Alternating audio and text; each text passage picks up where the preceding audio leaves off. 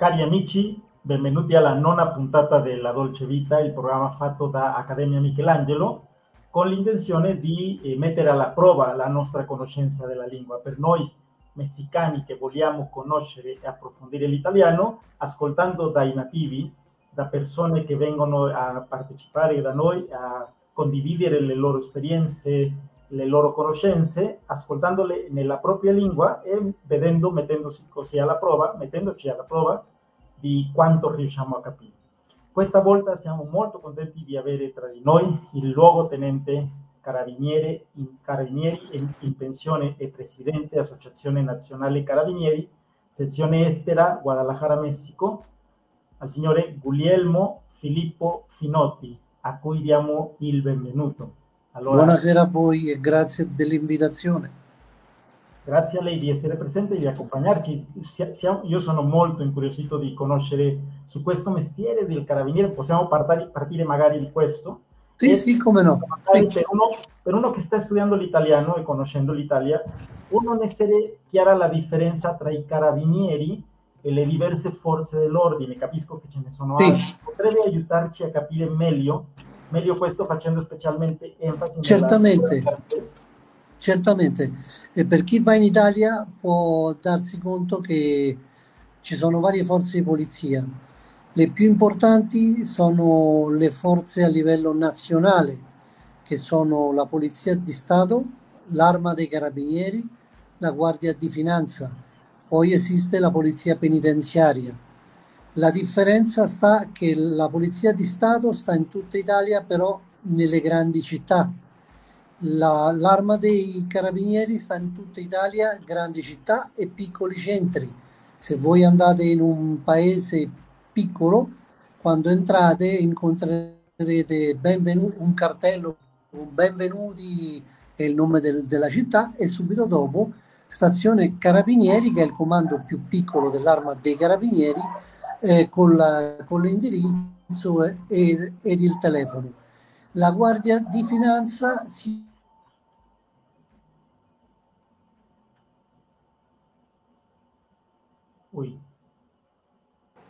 sì.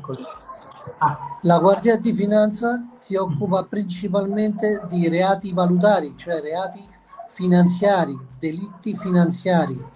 Hanno anche un'aliquota eh, che si occupa della droga, antidroga, però loro si occupano prettamente di, di frodi, truffe, reati finanziari e valutari e il tema delle imposte la polizia penitenziaria si occupa di proteggere e custodire i detenuti.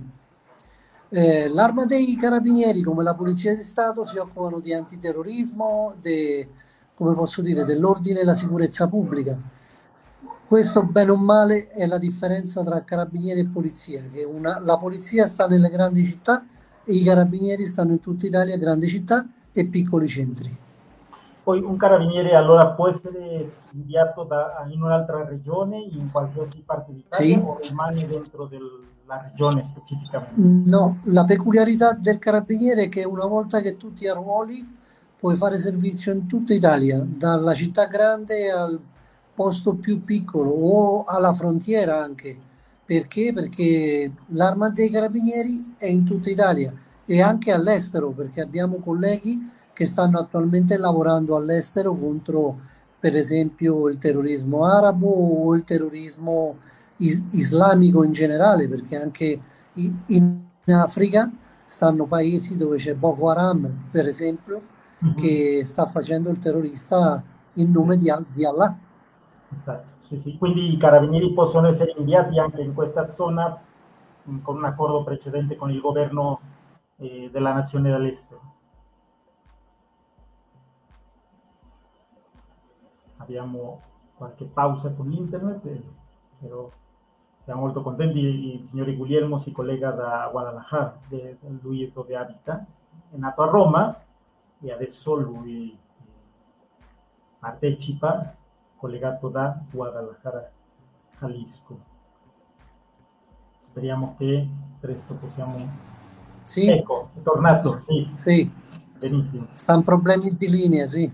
Mm e capita, eh, adesso siamo proprio all'ora dove tutti siamo collegati. Eh, vorrei domandarle se potrebbe raccontarci come si diventa carabiniere, cioè se una persona sceglie il mestiere, che percorso deve seguire, che che, che requisiti? De, ovviamente la, la prima, il requisito più importante è la rettitudine, la moralità, l'assenza di carichi pendenti a livello di reati penali e quindi tu personalmente, la tua famiglia e i tuoi parenti, perché l'arma dei carabinieri va a investigare la famiglia del candidato più i genitori, più i nonni e zii, sia da parte del padre che della madre. E si va, si va, va fa, facendo un, un'attenta analisi delle informazioni poi l'età deve, deve avere minimo 18 anni. Attualmente hanno cambiato, de, devi aver fatto prima il militare. Invece quando sono arrivato, quando sono arruolato io nel 1977, nel pieno te- terrorismo italiano che era molto male, eh, bastava che tu avevi di, di, 18 anni e potevi entrare alla scuola. Ho fatto due anni di accademia e sono uscito col grado di vicebrigadiere perché la, l'arma è strutturata in militari di truppa fino al grado di appuntato scelto, poi dei sottufficiali da vicebrigadiere a brigadiere capo, dei marescialli ispettori, ruolo ispettori, che parte dal maresciallo fino al luogotenente, che è il massimo grado che è il mio, e poi inizia la, la, quella degli ufficiali, da sottotenente a, a generale. Eh, eh, deve, gli stranieri, le donne possono partecipare in questo servizio di carabinieri? Devi essere un cittadino italiano. Ecco, Anche se sei di, di, origine straniera, però l'importante è che hai la, la cittadinanza italiana. Perfetto. E, e le sì. donne anche possono arruolarsi? Sì, sì, come no. Da diversi anni, non mi ricordo l'anno, sono entrate nell'arma dei carabinieri, prima nella polizia di Stato sono entrate le donne, poi sono entrate anche nell'arma dei carabinieri e sono molto valide, eh, danno un contributo molto forte e soprattutto nei reparti speciali, perché io ho fatto parte dei reparti speciali antiterrorismo non avevamo donne e dovevamo chiedere il favore che ci aiutassero le nostre fidanzate, le nostre mogli, le nostre sorelle o amiche, perché fare una, un, un'osservazione a un terrorista o a, a un mafioso due uomini a bordo di una macchina è sintomatico. Subito uno pensa, so due della polizia o dei carabinieri. Vedere un uomo e una donna in macchina dà a pensare meno. Certo. Interessante, già ho pensato, quindi è stato un, veramente arricchisce la presenza delle donne, si sa, ma anche sì. cose molto specifiche come questo di... Sì, sia in, quando fanno il servizio in uniforme che il servizio istituzionale, si, si chiama, quando sta in uniforme tutto il giorno o il turno, perché in teoria si deve lavorare sei ore al giorno, però in pratica è difficile perché come forza di polizia, forza armata, tu non hai orario, poi so, soprattutto se hai un incarico tipo speciale antidroga, antiterrorismo, e, o com- comandante di stazione come sono stato io per 12 anni. Perché io ho fatto sei anni a un nucleo operativo a Roma della compagnia trionfale dove sta lo stadio olimpico. Mm-hmm. dopo sei anni sono riuscito a entrare all'antiterrorismo alla sezione anticrimine dei carabinieri dove ho fatto 12 anni e poi sono andato a comandare la stazione carabinieri fuori Roma responsabile di tre città eh, per 16 anni. Poi sono andato in pensione perché ho detto basta. È meritatissimo inoltre. Però qua, quando è nato questo interesse? Com- adesso che lei mh, mm, ci permette un po' di affacciarsi, affacciarci alla sua storia, sì. come è nato il desiderio di diventare carabiniere? Guardi, fare il carabiniere o fare il poliziotto in qualsiasi parte del mondo deve essere prima di tutto una spinta di valori, perché se lo fai per la nomina, per lo stipendio, si vede subito, mm, eh, come si dice, esterni, meno professionalità, non ti sta a cuore il cittadino, non ti sta a cuore un'investigazione. Quando lo fai con passione, perché credi nella patria, nel proteggere il cittadino, nel dargli sicurezza a qualsiasi costo anche della tua vita ed è successo che molti carabinieri e poliziotti hanno perso la vita per salvare la cittadinanza. Quindi de- devi avere questi valori prima di, di, di tutto, poi dopo viene il, l'interessamento, non so, come pilota di elicottero, come atleta, come antidroga, come la tutela del patrimonio artistico e culturale, come la radio mobile, che sono quelli del pronto intervento, che vanno con le luci accese in sirena, sono quelli del, del 911, che sarebbe anche il 112. Quindi sono quelli dell'emergenza che corrono dalla mattina alla sera rischiando la vita, perché l'ho fatto anche io simile, un servizio simile, eh, si rischia la vita ogni minuto, però se lo fai con coscienza, col credo forte nel tuo animo, la paura si, si vince, perché guai a non avere paura, perché se non hai paura sei un incosciente. La paura ti permette di lottare e di studiare la manovra più corretta, sia operativa che investigativa. Te lo dico perché se, se dico che, che, nessuno ha paura, non è vero. Io sono entrato in casa di, di terroristi, non sapevamo nulla chi stava dentro e quindi quando fai questo servizio, chiaro che hai paura perché stai rischiando la vita, ma l'affronti perché devi fare un qualcosa che è più grande di, di te, devi fare un qualcosa per la tua patria per la tua cittadinanza. Questo è molto molto interessante e inoltre ci mostra un profilo, dice lei, è, è evidente, è palese quando qualcuno entra con altra, con altra intenzione o magari senza la vocazione specifica. Allora, Esattamente, si, si vede. Sì. Mostra un profilo, cioè già con l'esperienza che ha avuto comandando, eh, lei può distinguere o poteva distinguere quando arrivava qualcuno se entrava in questo profilo, diciamo, giusto eh, di quella vocazione specifica del carabiniere. Sì, e fare il carabiniere de- devi avere dentro di te la fermezza di farlo e di far rispettare le leggi. Ovviamente devi avere anche una certa elasticità.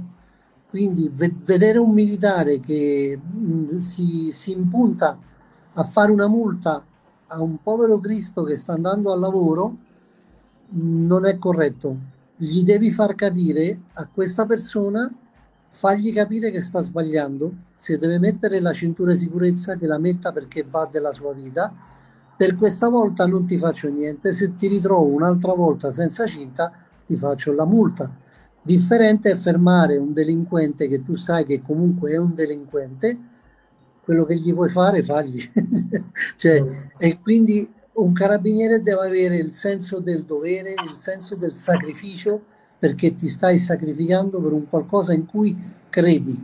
Dobbiamo partire da un presupposto che tutti noi quando facciamo un qualcosa dobbiamo farlo con passione, quindi credere in certi valori. Se mancano i valori fondamentali e chi ce lo insegna per primo è la famiglia e anche la, la scuola, siamo in una società, entriamo in una società come autonomi, come automa, cioè come un robot che non sento niente, non provo niente.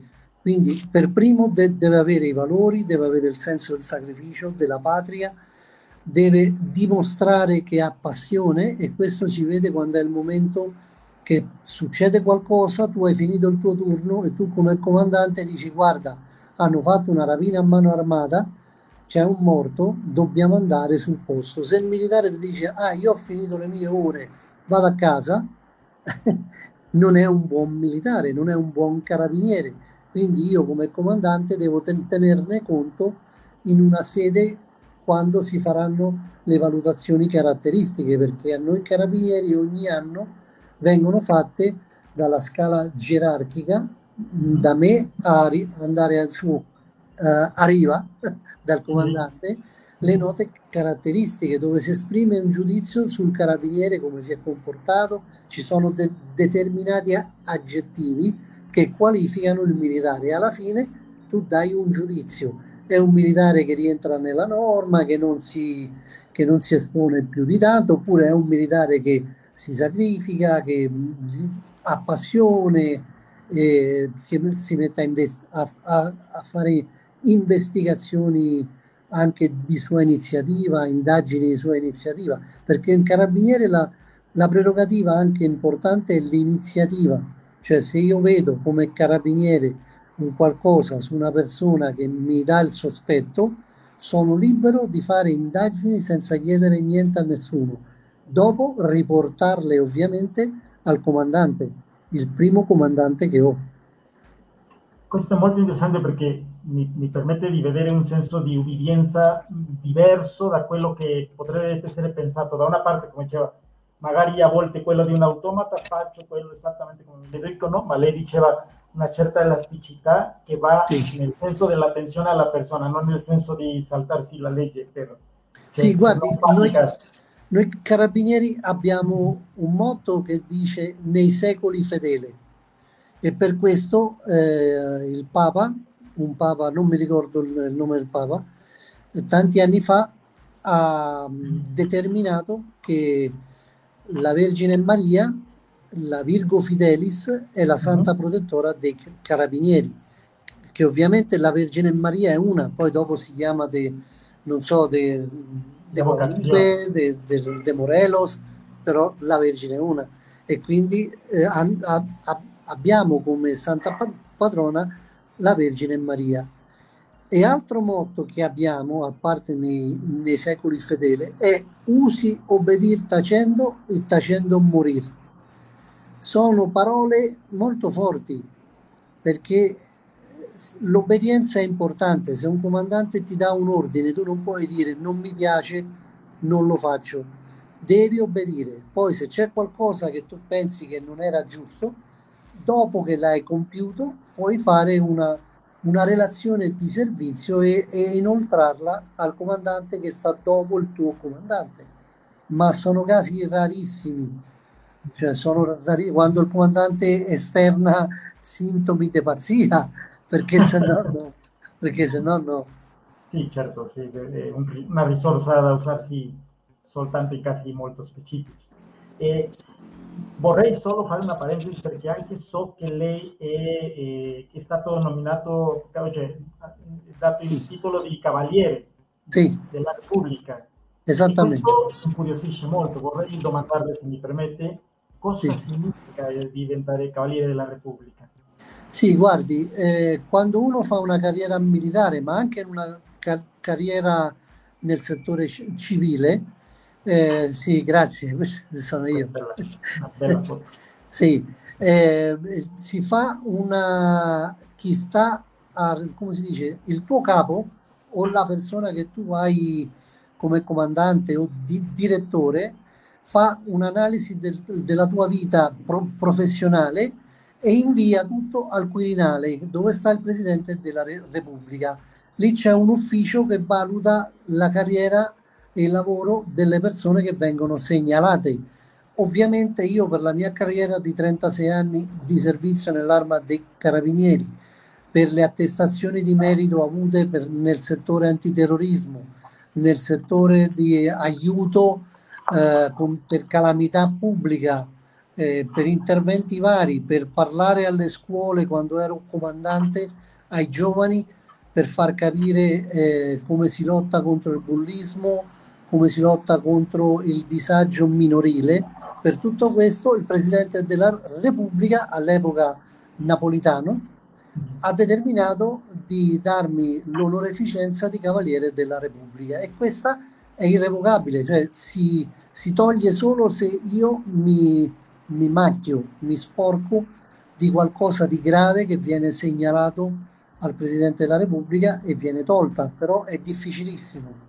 Poi le altre me- medaglie che vede sono una per eh, la Mauriziana, è una medaglia che dà sempre il Presidente della Repubblica eh, quando un militare, questa è prettamente militare, eh, sommando gli anni di servizio nei vari reparti e l'età, supera i 50 anni. Io li, li, li avevo su, superati e mi hanno dato questa mauriziana, però anche questa sempre è per merito e sono medaglie d'oro sia la, la, il Cavaliere della Repubblica sia la mauriziana.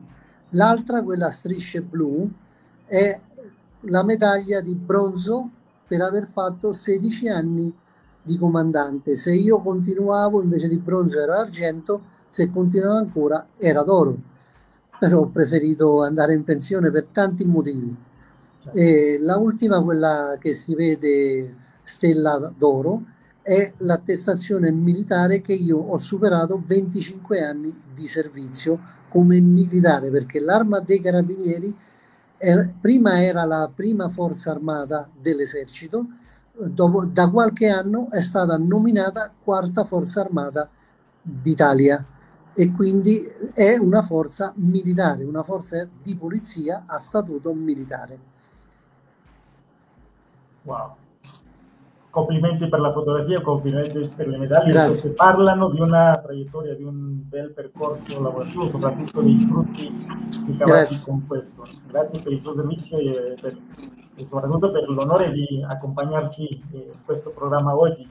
Eh, se un ragazzo gli dicesse di voler fare il carabiniere, lei ha menzionato già alcune cose, alcuni requisiti, soprattutto, e quello mi è piaciuto molto, puntando sui valori, ma cosa gli direbbe? Quale consiglio gli darebbe? Se lei, se ah, un ragazzo gli dicesse sì. di voler fare il carabiniere, che consigli gli darebbe?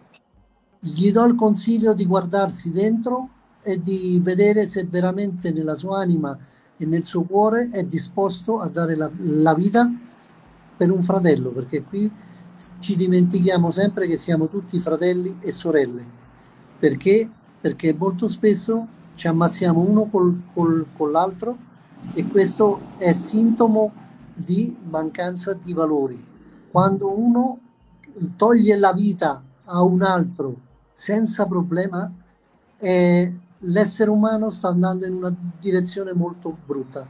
Io dico questo perché come forza di polizia e andando armato 24 ore su 24, tu sei so- soggetto a un probabile conflitto a fuoco, come dicono qui, a una balazzera e come tale tu puoi ammazzare a qualcuno, sia che è un criminale o sia che è una persona innocente che si trova nella linea di tiro.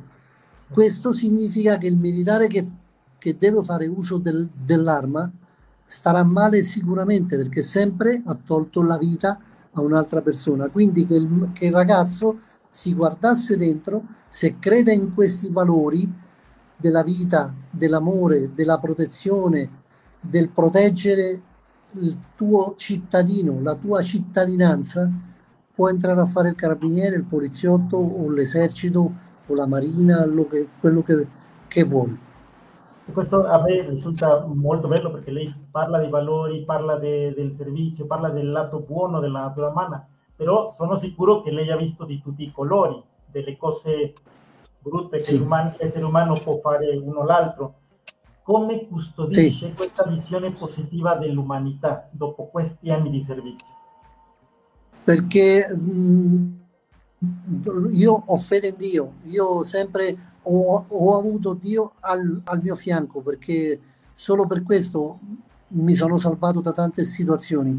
Io ho visto bambini morti, ho visto bambini uccisi, donne ma, ma, massacrate e non me lo potrò mai scordare. Per esempio, tanti anni fa eh, passò un attentato per parte del terrorismo islamico alla sinagoga ebraica a Roma e io stavo a pochi metri dalla sinagoga ebraica a Roma. Sono stato il primo a intervenire insieme a un, a un collega che mi doveva da, dare il cambio perché stavamo facendo una vigilanza al Ministero di Grazia e Giustizia che sta di fronte alla sinagoga ebraica in pratica ci divideva un vicolo di 50-100 metri.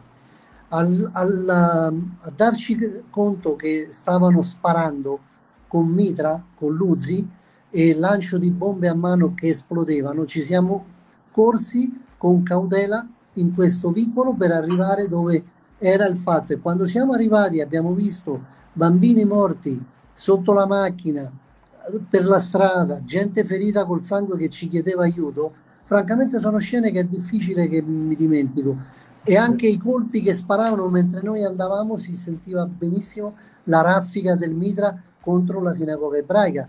Dio ha voluto che noi andavamo da, un, da una parte e i terroristi andavano dalla parte opposta. Su questo ringrazio Dio. Per, però sì, io ho molta fede nell'essere umano perché tutto si può mh, mm, come si dice, recuperare anche la situazione qua in Messico che, che purtroppo è triste, spariscono ragazze, ragazzi, gente che non si sa nulla, sono cose che fanno male, fanno molto male, però dobbiamo cercare di trovare la soluzione a lottare uniti contro questo male. Se lottiamo ognuno per conto suo non riusciremo mai a fare nulla.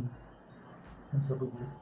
E questo, que, ah, questa è una domanda che ci porge la, la professoressa Segna. Qual è la sua soddisfazione più grande nel lavoro? Sentire una persona anziana che mi dice grazie per aver recuperato la sua refurtiva o una signora o una persona che ti, che, che ti ringrazia per quello che tu fai. Le medaglie fanno parte della vita, ma la medaglia più bella che io ho avuto è il ringraziamento di ragazzi ragazzi, a parte le, le mamme, che quando io cercavo di aiutarli contro la droga, perché ho lottato tanto contro la droga da militare e da padre di famiglia, sempre gli ho detto permettimi di aiutarti, aiutami a me che io aiuto a te. Molti ragazzi li ho incontrati dopo e tutti mi hanno ringraziato e mi hanno de- chiesto scusa perché non mi avevano capito, perché la loro arroganza non, non gli permetteva di capire che io gli stavo tendendo una mano. Quindi il grazie del cittadino semplice, perché il politico che viene, ti dà la medaglia, ti dice grazie, passa e lo fa perché lo deve fare. Però la madre di famiglia, il padre di famiglia, il ragazzo che ti chiede, che, che ti dice grazie e mi scusi, è la più grande soddisfazione, quella di aiutare. Io sono molto emozionato di ascoltare queste storie. Vorrei finalmente domandarle, se mi permette, quali sono su questa associazione nazionale carabinieri, cosa fate, che progetti avete, sì. avete che attività svolgete? Noi come Associazione Nazionale Carabinieri siamo in tutta Italia e in tutto il mondo. Abbiamo sezioni a New York, a Long Island, in Brasile, Australia, in tutto il mondo. La nostra attività è quella di aiutare, continuiamo a, a, ad aiutare perché eh, quando uno è carabiniere, lo è per sempre, quando muore non muore, continua a essere un carabiniere di, di Dio, spero. Quindi eh, entri in un contesto che è difficile che te, te, lo togli. Io quando mi tolgo la uniforme o da carabiniere o della NC che ha visto la foto, me la tolgo fisicamente, ma me la sento su, sulla pelle. Quelli che lei vede qui sulla giacca quando sono in servizio sono di, differenti, si chiamano alamari e questi alamari sono il simbolo con la fiamma dei carabinieri. Il generale Dalla Chiesa, un grande generale che che ha istituito l'antiterrorismo, l'antimafia e che purtroppo fu ucciso dalla mafia insieme alla moglie perché avevano capito che era un pericolo, ha, sempre ha detto gli alamari a un vero carabiniere non si cuciono sulla giacca, si cuciono sulla pelle. E questo è quello che capita a chi lavora con, con passione. Qualsiasi lavoro tu faccia, insegnante, eh, quello della basura, quello che tu fai, se lo fai con passione, lo fai con orgoglio e dignità. Bene, veramente credo che sia questo il messaggio per concludere per oggi, ma io davvero vorrei invitarla per successivi incontri, sì. perché sicuramente ce ne sono tanti temi da cui parlare. Sì, come, come no, a disposizione, di, dimenticavo l'Associazione Nazionale Carabinieri a disposizione per chi si vuole iscrivere. Se uno ha fatto il carabiniere, ovviamente è socio effettivo. Se è un familiare è di un carabiniere, è socio familiare. Se è simpatizzante, cioè non ha fatto il carabiniere, però gli piace, può essere socio simpatizzante. Con la, con la tessera e il costo annuale della tessera si manda a Roma e si aiuta la protezione civile perché noi carabinieri dell'Associazione Nazionale Carabinieri facciamo parte della protezione civile dove siamo. Io perché qui non ho tante per, per persone nella sezione, ma il giorno che ne ho tante, se Dio vuole, io parlo col governo di Guadalajara, organizziamoci per comprare mezzi antincendio e andiamo a fare la protezione civile o andiamo a fare un evento di beneficenza e la raccolta dei, dei fondi viene, viene data a un'istituzione che cura i bambini, che cura gli anziani, la vedova e gli orfani dei poliziotti della Guardia Nazionale o dell'esercito. Questo vogliamo fare, né più e né meno, stare vicino al cittadino messicano ed, ed italiano che vive qui. Davvero la ringrazio tantissimo di questa disponibilità di servizio qua nella nostra patria e anche per la sua presenza luogotenente, carabiniere. Grazie. Guglielmo Filippo Finotti, grazie per essere presenti e una, le auguro una buona serata. Grazie a voi, a disposizione quando volete e un forte augurio e abbraccio a tutti, soprattutto ai giovani che vedono questo. Grazie, grazie mille. Allora riceviamo anche i saluti di Angel, grazie e buonasera anche a te, spero che ti stia piacendo la puntata, metti nei commenti che ne pensi per favore, vogliamo sapere eh, se la stai godendo e anche ascoltare i tuoi suggerimenti. E se qualcuno anche ci sta ascoltando in questo momento, vi invitiamo a scrivere e sapere che ne pensate. Adesso la professoressa Senia è pronta e la sua pillola di letteratura è sempre interessante, quindi diamo il benvenuto Senia per sapere se eh, possiamo ascoltare cosa ci può presentare. Ciao Senia, benvenuta. Ha solo il micro è spento. Ciao. Ciao, ciao. Rimproveriamo sempre gli alunni di questo e poi siamo noi. Capita. Capita. E oggi vi parlerò di eh, Juan Octavio Prenz. Lui non è uno scrittore in sé italiano, però mi sembra molto importante parlarne perché è uno scrittore che è stato tradotto dall'italiano e rappresenta la multiculturalità e un grande legame con la Latino America. Octavio è uno scrittore di origini croate, istriane, che emigra in, in Argentina, a Ensenada. Emig- cioè, più che altro lui nasce a Ensenada, i genitori emigrano è nato a La Plata e nel 1932 ed è morto il 14, pochi anni fa, con grande tristezza, è morto nel 14 novembre di 2000, 2019. E, ed è stato uno scrittore molto importante perché è stato tradotto, lui, lui stesso era un traduttore che parlava croato, serbo, spagnolo ed è stato professore di letteratura anche a Trieste per molti anni. Tra le sue opere più importanti abbiamo l'antologia poetica "Figure di Prue", che è stata tradotta da Bettina Lilian Prenz, che è una delle sue figlie, la favola di Innocenzo Onesto, Il decapitato, che è stata tradotta da Alberto Princis, Il signor Craig, che è una storia molto interessante, una grande critica della dittatura, sempre tradotto da Bettina Prenz, La nave di Teseo, e Solo gli alberi hanno radici, che è stato uno dei suoi ultimi romanzi, che è stato tradotto all'italiano ma anche scritto in spagnolo, uscito alla nave di Teseo, traduzione sempre di Bettina Lilian Prez, che era sua figlia. E vorrei, eh, diciamo, parlare un po' di questi due ultimi lavori, Il signor Craig e Solo gli alberi hanno radici. Il signor Craig parla di un uomo, il signor Kerr, che vive negli anni 70 durante la dittatura argentina. È un uomo ordinario che non, non, non, suscita alcun interesse nella gente, tranne che un giorno decide di affittare un appartamento segreto all'insaputa della moglie e degli amici. E nessuno sa, tutto il romanzo è su cosa farà lui in questo appartamento. C'è questo mistero, questo sospetto verso di lui Diciamo che nel romanzo possiamo vedere una critica della dittatura.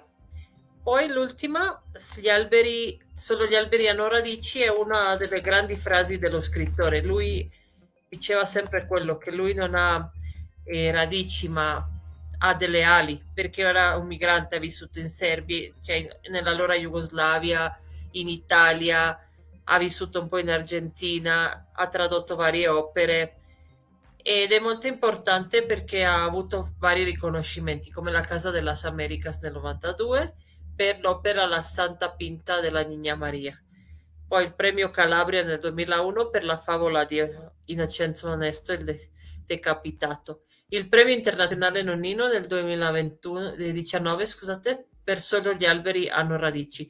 Questo premio è stato molto, anche molto emotivo perché è stato l'ultima apparizione pubblica prima che lo scrittore ci lasciasse nel 2009. Infatti, con le ultime forze è andato a ricevere il premio e si è sentito il grande amore, il grande affetto che tu, molta gente aveva, aveva per questo grandissimo scrittore. Ok. Tra i suoi temi abbiamo eh, l'esilio, siccome è un migrante, la migrazione ovviamente, la nostalgia, la malinconia, la dittatura, le radici appunto e, o la mancanza se vogliamo di radici e la migrazione. È interessante questa mancanza di radici perché lo scrittore Ben essendo nato in Argentina non si sentiva magari completamente né di qua né di là, era di origine croate, ritornato in Croazia, l'esilio, lui parlava molto dell'esilio, anche di questa nostalgia del migrante, che il migrante viveva durante tutta la vita, diciamo, sentendo la mancanza di una patria che ha lasciato che non esiste più perché nel corso degli anni è passata. Poi la dittatura è anche stata molto importante nella sua vita perché l'ha costretto appunto, essendo un dissidente della dittatura eh, argentina di, negli anni 70, e la, è stato costretto a lasciare, a fuggire, no? Era un critico della dittatura e quindi è stato costretto a fuggire dall'Argentina negli anni 70 per per poter sopravvivere e scrivere in pace, diciamo, non era proprio un ambiente più amichevole per i dis- dissidenti.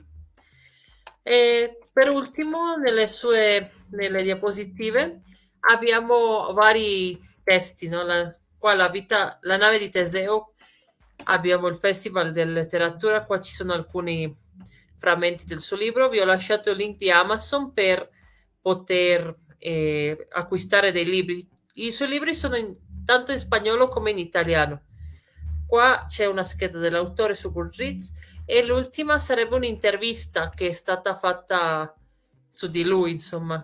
Cioè, ci sono delle cose su di lui. Un'intervista sua in onore a lui perché lui è morto appunto nel, a, fine, a fine del 2019 lasciando un grande vuoto. Il suo stile diciamo che è uno stile un po' ironico e anche non è difficile da capire, ma c'è una forte critica sociale a vari temi, e soprattutto alla dittatura, e c'è una grande analisi della migrazione e della figura del migrante.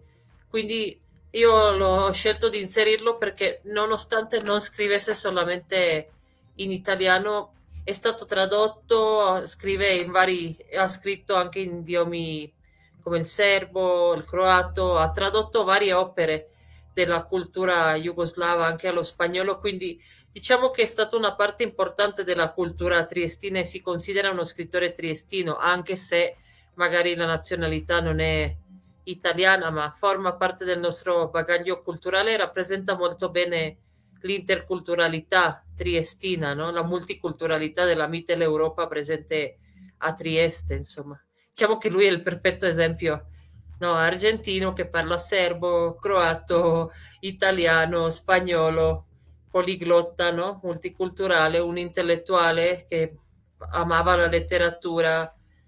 Sì, diciamo che è una delle figure che proprio rappresenta Trieste e questa multiculturalità, diciamo.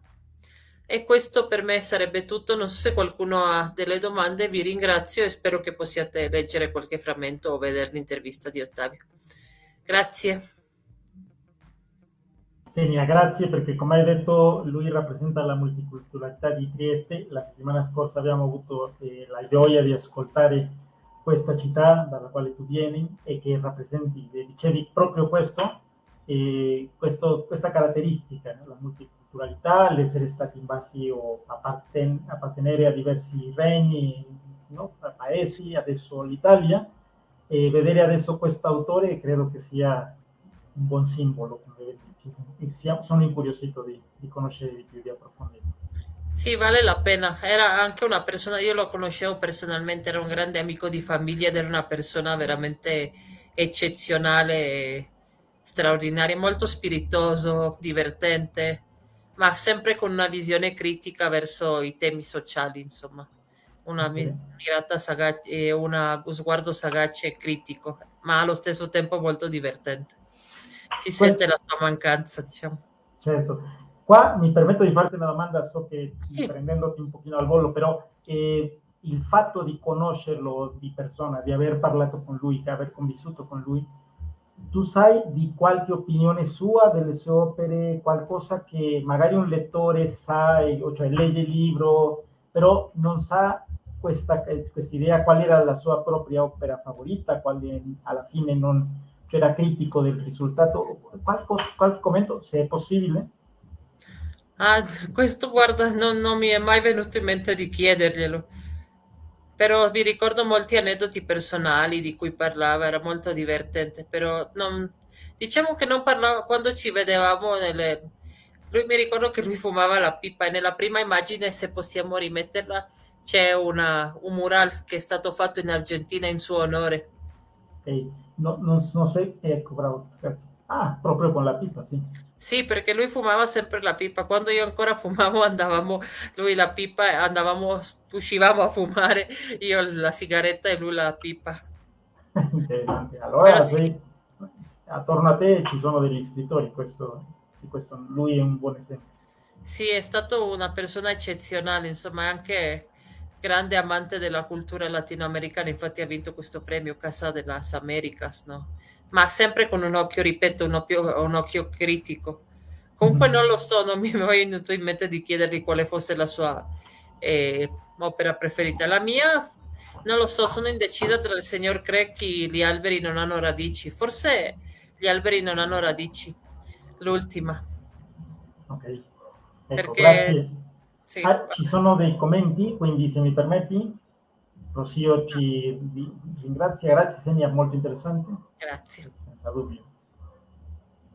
Benjamin, ho ascoltato l'ultima parte della conferenza sui carabinieri, perciò che ho guardato mi è sembrato interessante, devo rivedere la registrazione. Certo, eh, sì, Benji, eh, anche sentire dopo i tuoi commenti, sentitevi liberi, anche se per coloro che vedranno la registrazione che non possono vederla in diretta, ricordate che voi potete scrivere lì nei commenti e noi li guardiamo, quindi sì, se sì. qualcuno di voi fa una domanda alla stupenda squadra di eh, persone che partecipa, Senia, Isra, Antonietta, loro le vedono e magari in una, in una pillola successiva possono fare qualche risposta, qualche commento. E noi restiamo in contatto con le persone a cui facciamo l'invito e quindi loro possono magari darci la risposta se c'è qualcosa da, da condividere. Quindi Benji, grazie per, per, i commenti, grazie Rosio per, anche per la, sì, la grazie. Senia, nuovamente grazie per la tua presenza. E non c'è di che, volentieri. Ci incontriamo la settimana prossima. Alla settimana prossima, ciao. Ciao ciao, grazie. Ciao ciao, grazie a voi. Adesso chiudiamo con la presenza di Israele che da Celaya si collega per farci riflettere altra volta. È il momento dello specchio dell'anima, ragazzi, quindi con l'aiuto di, dello psicologo Israel Guerrero eh, riflettiamo, guardiamo dentro, come diceva anche il nostro invitato, eh, eh, il luogotenente, cioè dovevamo vedere dentro, mentre Isra accende la sua camera, perché adesso vediamo solo in nero Isra, quindi speriamo, vediamo se, se a, ad accenderla e se no ti ascoltiamo tranquillamente, eh? però eh, lui diceva questo di guardare dentro di noi e adesso eh, tentiamo di farlo anche con l'aiuto del nostro caro amico che, come sapete, sta facendo eh, un percorso attraverso di questa teoria delle, del linguaggio dell'amore, che, che non è unico, son, lui già ci ha detto che ce ne sono cinque linguaggi dell'amore e che devono essere vissuti, che tutti abbiamo e che tutti dobbiamo anche praticare, però che eh, è importante anche conoscere qual è il nostro favorito e qual è il favorito delle persone che sono attorno a noi, perché a volte non parliamo nella stessa lingua e quindi io dimostro l'amore di una maniera, ma l'altra persona, ok, grazie, ma non, non è quello che lo fa sentire, sentirsi amato. E quindi questo che, che sta facendo il nostro carissimo amico psicologo è quello di farci ricordare, avere presente eh, queste, queste, queste, lingue. Ecco, ti vediamo. Benvenuto Israele nuovamente. Non so se ci ascolti bene. Sì, sì, anche voi a me. Perfettamente. Allora, Perfetto. avanti, prego. Sì, ho avuto un piccolo problema con dell'internet, ma già siamo qui. Benvenuto. E oggi voglio parlarvi di il regalo, il dono tra la coppia, tra i partner. E bisogna pensare alcune cose importanti nella forma di pensare e dare un, un regalo. Perché il regalo può significare un'espressione di amore e quello che vogliamo, che sia il dono come simbolo di amore. Questa è la, la, la prima idea importante che io quando penso dare o fare questa espressione di amore sia così, un simbolo di amore. Perché dico questo? Perché c'è il pericolo, il pericolo di pensare che si faccia un regalo sia per comprare all'altro. Ma anche posso dire che significa in una relazione eh, il regalo, ricordiamo nel senso di Natale, eh, in tempi speciali, la sorpresa, il pensare cosa mi darà il regalo e l'aprire proprio il regalo eh, significa che l'altro pensa in me. E questo è l'importante, che l'altro conosce i miei gusti, conosce i miei piaceri, cosa non mi piace, mi conosce. Quindi bisogna per dare un regalo conoscere l'altro. E se io so cosa le piace all'altro, gli do un magnifico regalo, un ottimo regalo, e l'altro invece si sente amato. Quindi perciò è un'espressione di amore, perché sapere cosa le piace, cosa non le piace, significa conoscere l'amato. Quindi dentro di una relazione di, di coppia bisogna ricevere regali, sentire questa sorpresa. E non soltanto in tempi speciali, pensare in momenti eh, molto significativi, eh, anno, nell'anno, per esempio, quando finisce, eh, in un compleanno, eh, un 14 febbraio, eh, ci sono tante date. Bisogna anche in momenti non proprio conoscerti, non speciali, cioè spontanei. Io faccio un regalo all'altro. E allora, alcune dicono dipende la colpa sia il regalo così grande. E alcuni tristemente fanno così. Fanno una cosa cattiva quindi un regalo così grande. Si, non fanno niente niente regalare. Si dice che uno è certo uno deve deve essere il regalo, la stessa persona, il regalo per l'altro, eh, quindi la presenza come un simbolo regalo è certo, ma queste piccole cose dei regali fanno sentire bene.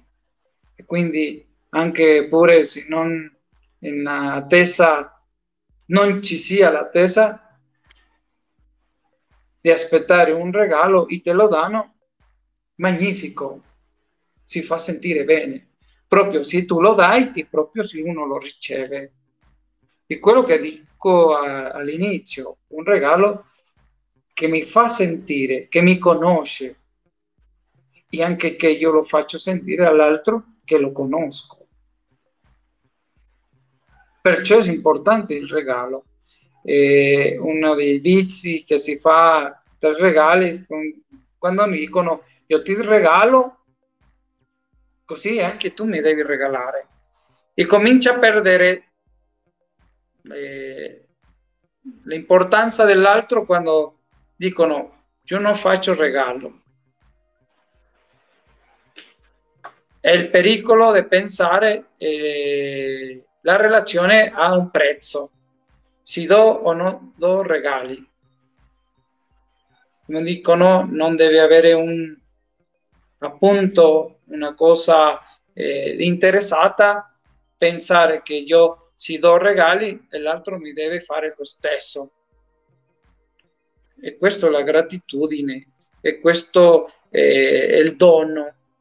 Io regalo sin ricevere niente, forse pensare così, ma se lo fai dall'amore,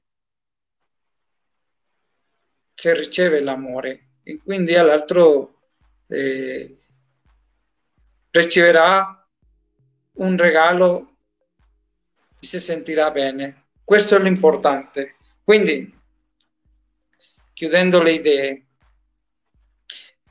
il regalo è importante?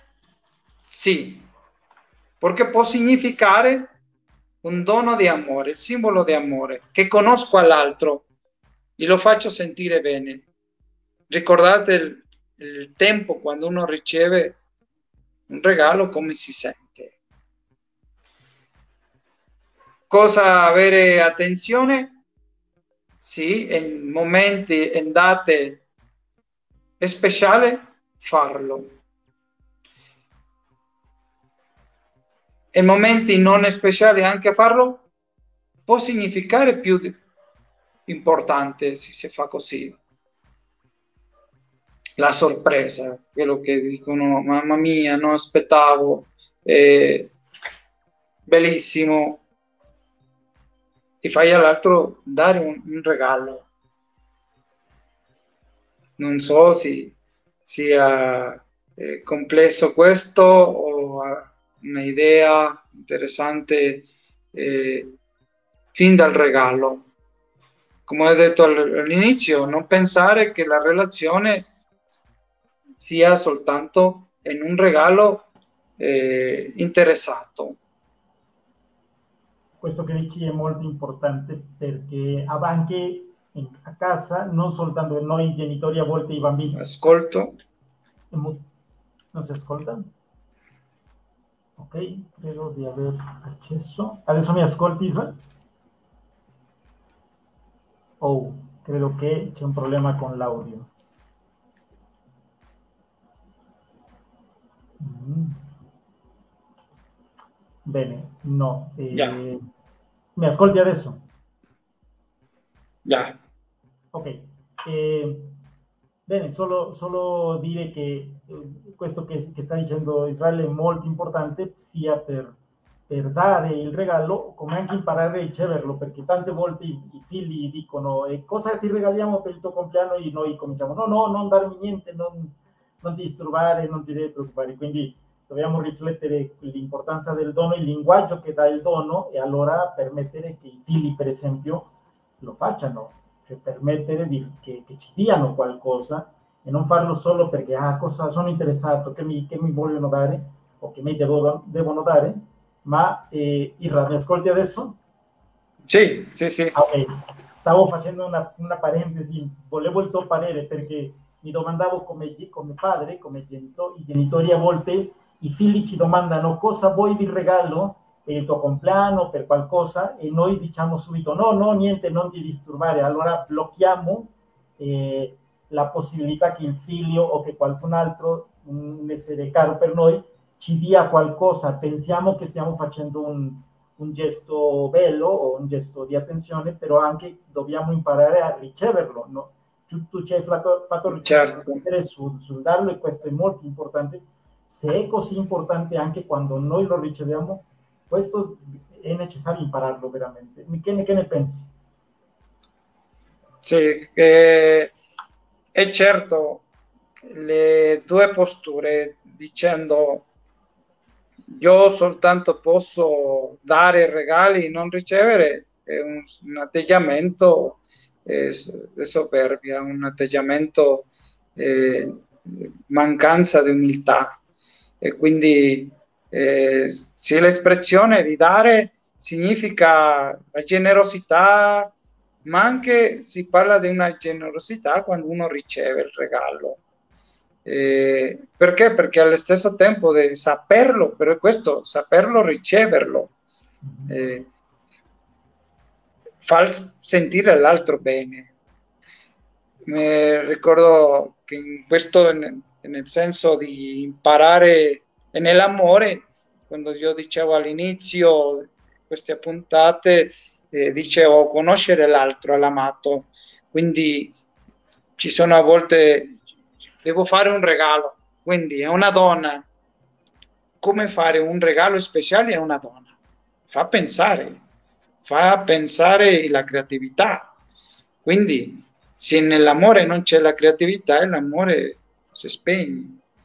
E, e certo anche se la donna dice fare un regalo all'uomo, cosa si può, si può o si può fare il regalo a un uomo? Qual, seria, qual, qual sarebbe il regalo speciale a un uomo? Quindi fa pensare. Certo. Sì, l'amore deve essere creativo e l'amore mettere creatività. Quindi bisogna, perciò l'espressione di regali eh, tra la coppia fa sentire bene a entrambi. Bene, allora dobbiamo riflettere come portare questo che, hai, che ci hai fatto riflettere alla vita quotidiana. Certo. di con più linguaggi d'amore. Grazie. Sì, sì. Certo, e dico, non regali soldi, anche regali eh, di farlo da, da, proprio da te, con quello che ci hai a mano. E che trasmetta questo, che, che una sì. la persona sì, senz'altro. Israele, Benissimo. Condividere oggi, speriamo che tu abbia una bella settimana e continueremo ad approfondire questi linguaggi. Sì, grazie. Arrivederci. Arrivederci.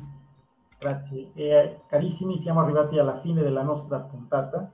Vi faccio alcune domande, non so se il tempo ce lo permetta, e se voi volete eh, eh, scrivere, sarebbe bello per vedere la comprensione orale. Questa è l'intenzione di domandare alla fine, anche se qualcuno non può metterlo alla, eh, nei commenti, però magari quando riveda la puntata, se, se vuole, trovare le risposte. In che momento hanno detto questo i partecipanti? Allora, qual è la differenza? Ah, è corretto, Benja, prima leggiamo questo, è importante leggere i vostri commenti. È corretto questo che hai detto, però a volte è difficile non sentirsi deluso quando una persona ti regala qualcosa comune, quando nel momento che io fatto un regalo investo molto tempo in scegliere cosa regalare. È vero, è vero, capita negli scambi di regali di, delle scuole, per esempio, è, è, quello che succede, accade sempre, no? Di, tu ti, ti sei sforzato veramente a trovare un regalo e sembra che l'altro è ha preso qualcosa dal, dal, negozio, il primo negozio che ha visto e ah va bene, questo è... Sì, purtroppo esponiamo, sempre quando c'è un gesto d'amore, eh, una possibilità della delusione. Mostreremo questo commento a, al nostro caro amico Israel e vediamo cosa lui può ancora arricchire di questo. Grazie per condividere questo. Eh, Bene, domando alcune cose brevi mentre il tempo ce lo permetta. Qual è la differenza tra la Polizia di Stato e i Carabinieri? Finalmente c'è stata la persona adeguata per distinguerci questo e qual è una delle differenze o la differenza tra Polizia di Stato e i Carabinieri? Mentre vediamo se qualcuno si incoraggia a scrivere qualche risposta. Eh, vorrei veramente dire che sono molto emozionato, molto contento di sentire il luogotenente che ha parlato e che ha puntato tanto su, sui valori, sull'interesse per il cittadino. Questo davvero conoscere qualcuno che abbia questa vocazione è una cosa impressionante per me. Bene, la differenza è che la Polizia di Stato è solo nelle grandi città, i carabinieri nelle grandi città e in centri piccoli abitati, quindi questa è una, una differenza. Un'altra domanda, qual è l'onorificenza che dà il Presidente della Repubblica a chi offre un servizio alla patria? Questa onorificenza ce l'ha il luogotenente tenente, eh, Guglielmo Filippo Finotti, a cui abbiamo eh, intervistato eh, all'inizio di questa puntata. Questa è come Cavaliere della Repubblica Italiana il Cavaliere della Repubblica Italiana. Non so se ricordate quando si è arruolato il luogotenente nei Carabinieri, in quale anno. L'ha detto di passaggio mentre raccontava la sua esperienza e come ha scelto il mestiere di carabiniere e allora lui si è arruolato nel 1977. Ultima domanda su questo argomento dei carabinieri. Che numero di, forze armate, di forza armata viene dato ai carabinieri? Ha detto che ci sono diverse forze armate in Italia. Come viene considerato il corpo di carabinieri? Se ricordate, questo l'ha menzionato anche il luogotenente. Lui diceva che era considerata la quarta forza armata d'Italia.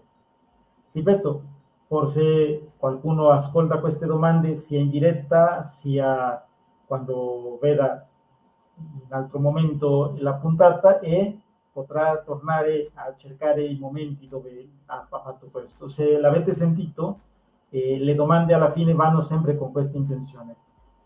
E la mia comprensione mi permette di risponderle e questo potrebbe essere una preparazione per esempio a CILS perché nel GIL si fa questo, si fa ascolto e poi ti fanno domande riguardo a quello che hai sentito, quindi è una forma di allenare settimana a settimana per affrontare dopo questa, eh, questa abilità nella prova. Una domanda, quale autore ha, ha mostrato Senia che rappresenta la multiculturalità di Trieste? Come si chiama questo autore su cui ha parlato oggi e che anche eh, risulta che oltre a essere un autore che rappresenta questa multiculturalità è stato amico di famiglia vicino a Senia. Questo autore è Juan Octavio Prenz. E domandiamo perché eh, lui fuggì dall'Argentina. Se lui abitava lì, perché fuggì da questo punto?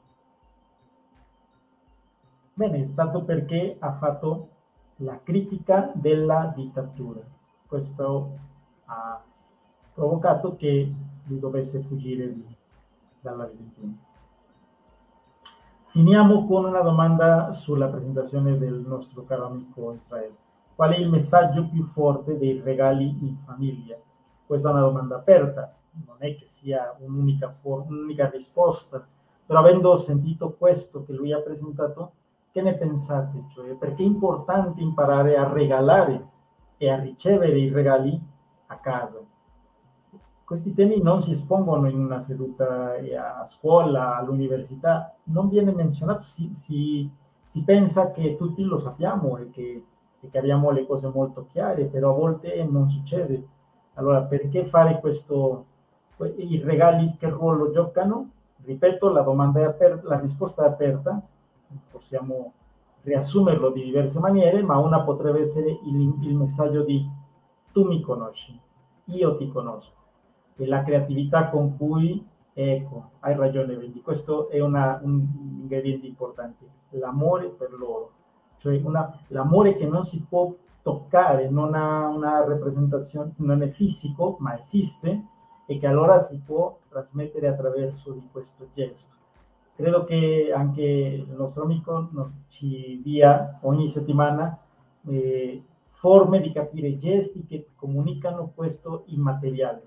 E allora Benji hai, hai ragione, La, l'amore per loro, questo è il messaggio più forte dei regali. Far sentire che siamo conosciuti, siamo conosciuti dall'altro, ha, ha, ha preso del tempo per pensare a noi, ha preso del tempo per osservarci, per per ascoltarci, per dire cosa preferiamo e viceversa, cioè mostrare all'altro che noi abbiamo fatto attenzione e che veramente sappiamo come l'altro.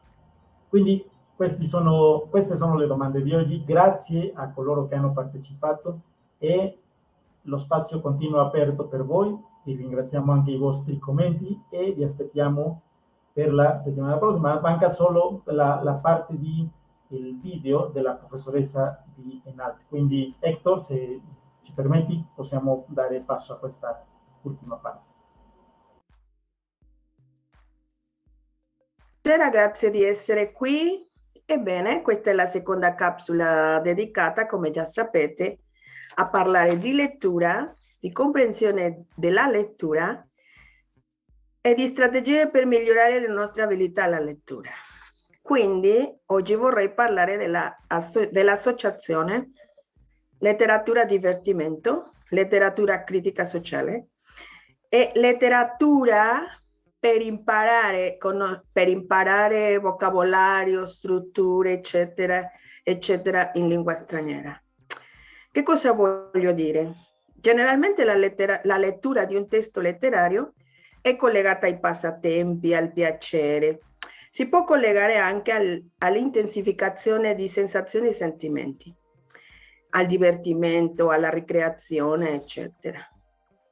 Ci sono altri tanti testi letterari che provocano profonde riflessioni, eh, testi in cui possiamo vedere critiche alle società, ai governi, a certi comportamenti delle persone, eccetera. E inoltre ci sono testi letterari che possono essere un'importante risorsa per ampliare le nostre conoscenze in una lingua straniera, in questo caso l'italiano. Ma ci sono testi letterari che ci permettono di riuscire tutti e tre obiettivi, cioè testi con cui possiamo allo stesso tempo divertirci, riflettere e ampliare le nostre conoscenze in italiano. L'uomo incinto scritto da Dario Fo e Franca Rame, è un'opera di questo tipo. Eh, L'uomo incinto è un'opera di teatro, ma lo possiamo trovare eh, come un testo scritto eh, in un volume intitolato Copia aperta quasi spalancata. Eh, e vi leggo un pezzettino per provocare il vostro interesse.